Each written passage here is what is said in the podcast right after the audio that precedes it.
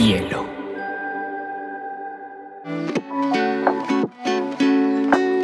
Hola, bienvenidos a Te Cuento News, un espacio donde analizaremos las noticias más importantes del mundo digital y la Web3 en menos de 20 minutos.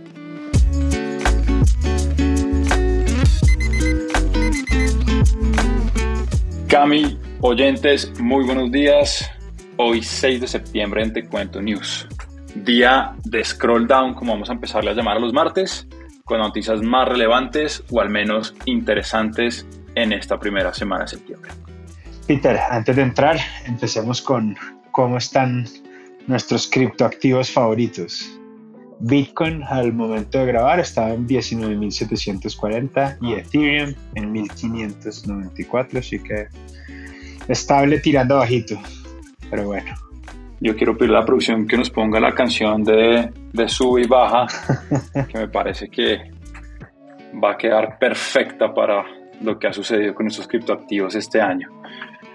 Bueno, como les comentábamos, Scroll Down lo que queremos hacer son seis noticias a una profundidad media, si queremos llamarlo así, para los jueves irnos con ese doble clic y darles una noticia a profundidad que esté marcando la actualidad en la web 3, en la web 2 o en ambos mundos. Entonces vámonos con las noticias de hoy. Peter, te cuento que FIFA Plus Collect sale a finales de septiembre. Esta va a ser la, la, plataforma donde FIFA va a sacar todos sus coleccionables digitales. Es sobre Algorand, que fue el blockchain que escogieron para, como aliados para hacer, llevar a cabo este proyecto. Está súper interesante. Yo creo que lo que vamos a empezar a ver va a empezar el potencial de los NFTs. Imagínate tú, Peter, ser dueño de, del gol de Maradona que le hizo Inglaterra, o alguno de los siete que le metió Brasil, pues Alemania-Brasil, o el, el cabezazo de, de Materazzi. Ahora sí va a ser un momento muy, muy, muy interesante en cómo interactuamos con, con, el contenido de manera digital. Te leo la, la, la misión de, de, FIFA Plus Collect, es volver los NFTs asequibles, inclusivos y, y, pagables para todos los fans. Justo como los, la memorabilidad de los deportes y los stickers, esta es una manera accesible para los fans alrededor del mundo que puedan interactuar con sus momentos, jugadores y y con sus jugadores y momentos perfectos, dijo el, el, el Chief of Business, el Chief Business Officer de FIFA, Romy Guy, en, un statement. Bueno, muy interesante, siguiendo los pasos de la NBA, que ya lleva un par de años precisamente vendiendo estos icónicos momentos.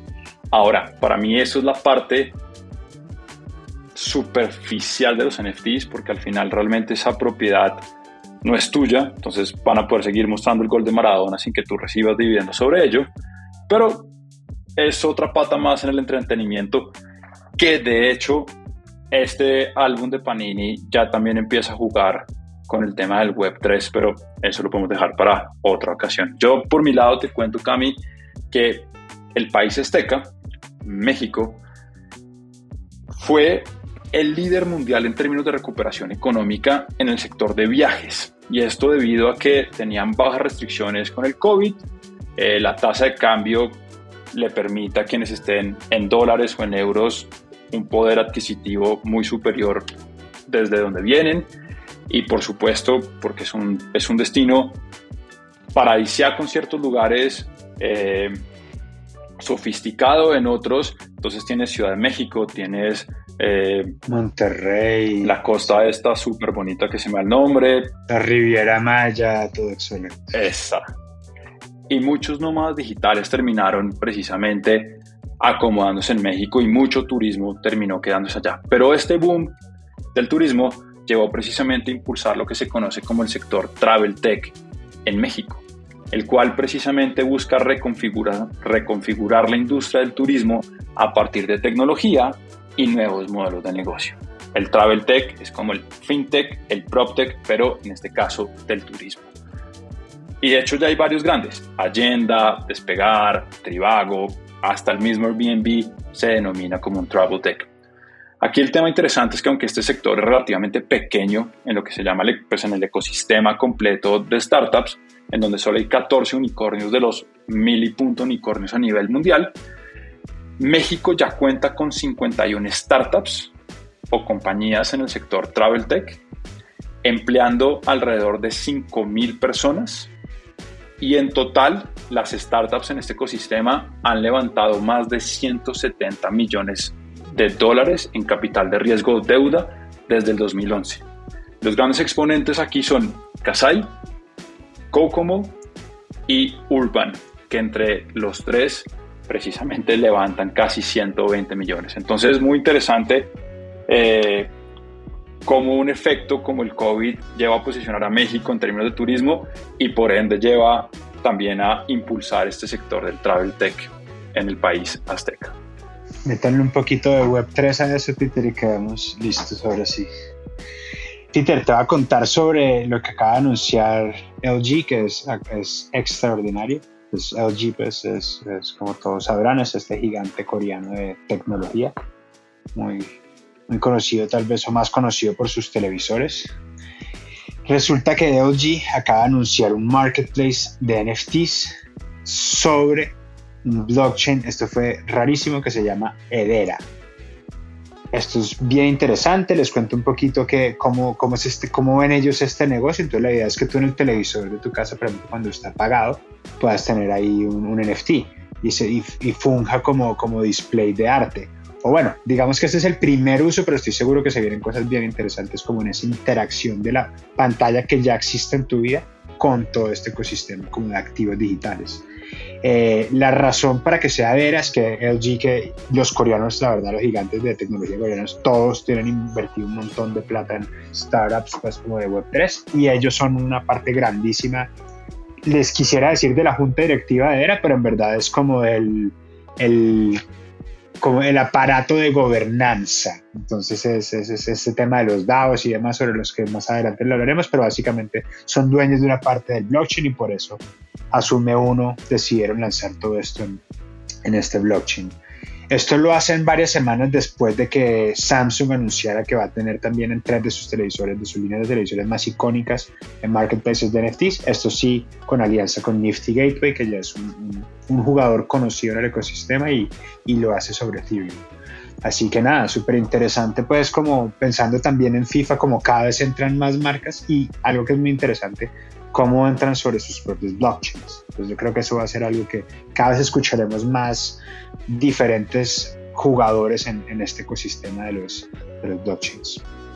Bueno, muy interesante esta proliferación de los blockchains, eh, porque también creo que es un reto después unir estos ecosistemas para que puedan hablar entre ellos, pero ese será un problema probablemente no de te cuento.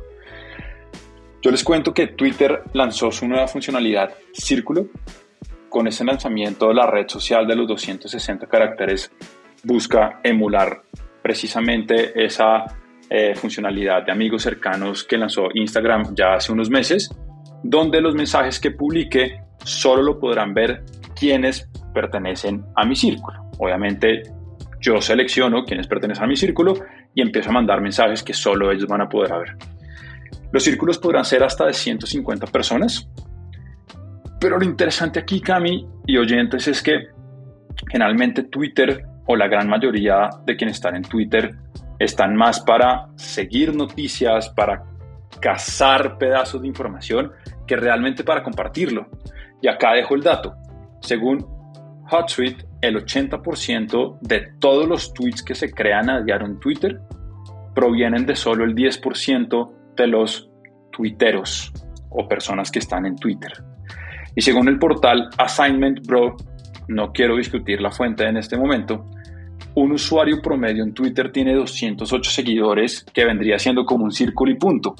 Entonces, es una funcionalidad interesante, pero definitivamente yo por lo menos no podría usarla porque creo que no me alcanzan ni siquiera los followers para hacer un, un solo círculo. Así que pues ya veremos, ya veremos cómo funciona la audiencia de Twitter sigue pidiendo que se puedan editar los tweets.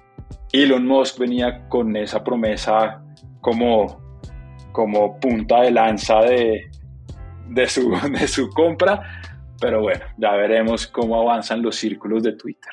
Muy pendiente sobre todo es el tema de los bots en Twitter, ¿no? Pues todos los que, los que usamos Twitter sabemos que esa, es la parte más aburrida, por lo menos a mi parecer, de, la experiencia y, y ahora que mencionas el drama eh, Musk Twitter, eso también fue una parte importante de ese, de ese, de ese, entramado.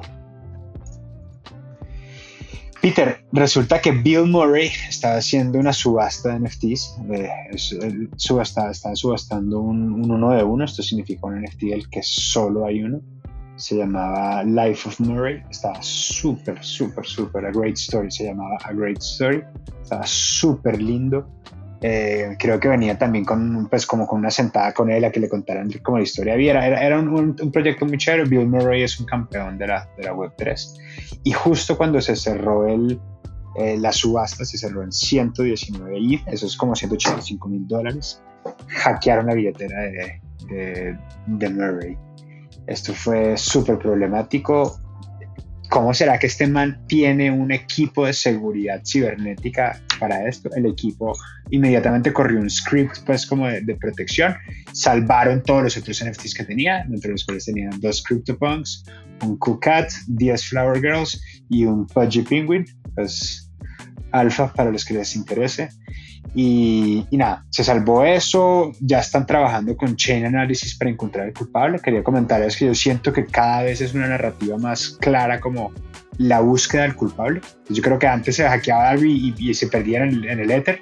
Ahora hoy en día ya empieza como hay como ciertos mecanismos a disposición como las autoridades del blockchain para encontrar a, a la gente que hace esto.